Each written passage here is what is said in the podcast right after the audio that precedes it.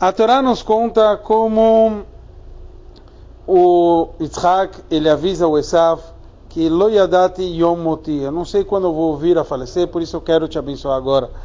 O Rashi nos traz que Rabbi Yoshua ben Korcho ele falou o que significa que ele não sabia quando ele vai vir a falecer, que a pessoa deve se preocupar cinco anos próximo à idade dos seus pais. Como Sara faleceu com 127 anos, quando Isaac iria vir a completar 123, ele estava preocupado, que estava dentro dos cinco anos do falecimento, da, da, da idade que a mãe dele faleceu, ele estava preocupado já em abençoar o seu filho.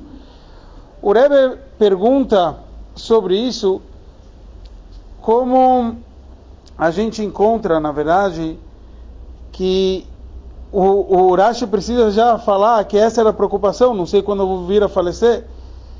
Está escrito que ele já estava velho. Então, porque a gente viu que antes Hashem abençoou o Yitzhak.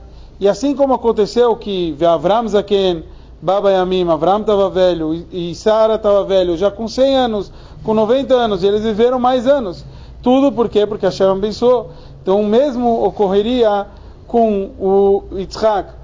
Só que a preocupação dele era, na verdade, que mesmo que ele receba uma brachá, já que a gente sabe que no caso dele, ele viu, ele viu o, o Esaf, está escrito que Hashem fez Abraão vindo falecer mais cedo para não ver o Esaf vindo no caminho ruim, então ele não viu a face de um, de um perverso. Então, já que ele sim viu, ele estava preocupado que isso talvez faria a vida dele mais curta. Então aqui, no final de tudo, o Rebbe nos traz aqui o que, que a gente aprende na nossa vida. Cada um de nós pode ser muito rigoroso consigo mesmo, mas com os outros a gente deve sempre agir com chesed, com bondade.